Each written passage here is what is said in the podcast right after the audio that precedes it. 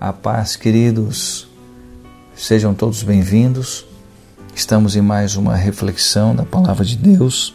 Espero que você esteja aí recebendo cada momento como esse, crescendo, aprendendo, tendo teu, tua intimidade com Deus também.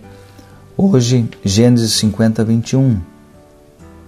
Eu vos sustentarei a vós, outros, e a vossos filhos Preste atenção mais uma vez, estamos falando sobre José. Jacó, pai de José, havia acabado de morrer. O temor dos irmãos de José brotou, medo de que ele retribuísse todo o mal que eles o haviam feito. E um grande teste estava ainda reservado para José. Qual o teste? Como ele agiria com relação a seus irmãos após a morte de seu pai? Estaria ele cuidando de seus irmãos em respeito a seu pai? Ou realmente estava com a alma ruim, machucada, querendo o mal? Ou ele realmente havia perdoado seus irmãos? Estava com a alma realmente curada? O que ele faria? O que nós veríamos nas ações de José.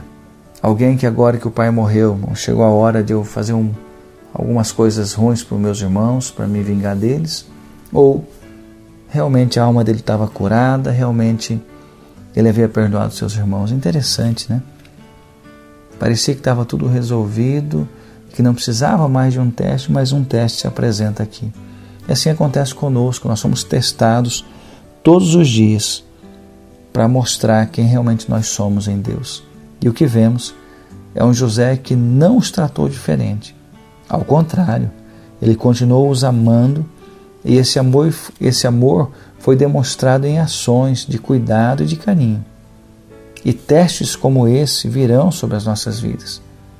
Essas são as oportunidades de mostrarmos a nós mesmos e ao nosso inimigo e a quem está à nossa volta que realmente fomos transformados por Deus. Lembre-se de João 3,16.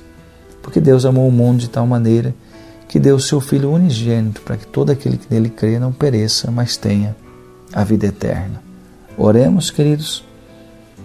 Pai, nós vemos aqui mais uma vez a confirmação de um homem que sabia perdoar e de uma alma curada, partindo de José para seus irmãos. Seus irmãos sabiam o tamanho do erro e tinham até medo. Mas José deu paz a eles, dizendo: Fiquem em paz, eu vos sustentarei a vós e a vossos filhos. Que nós possamos ter esse coração como o coração de José. Nos ajude, nós te pedimos, Pai, em nome de Jesus. Amém, queridos. Deus te abençoe. Amo sua vida.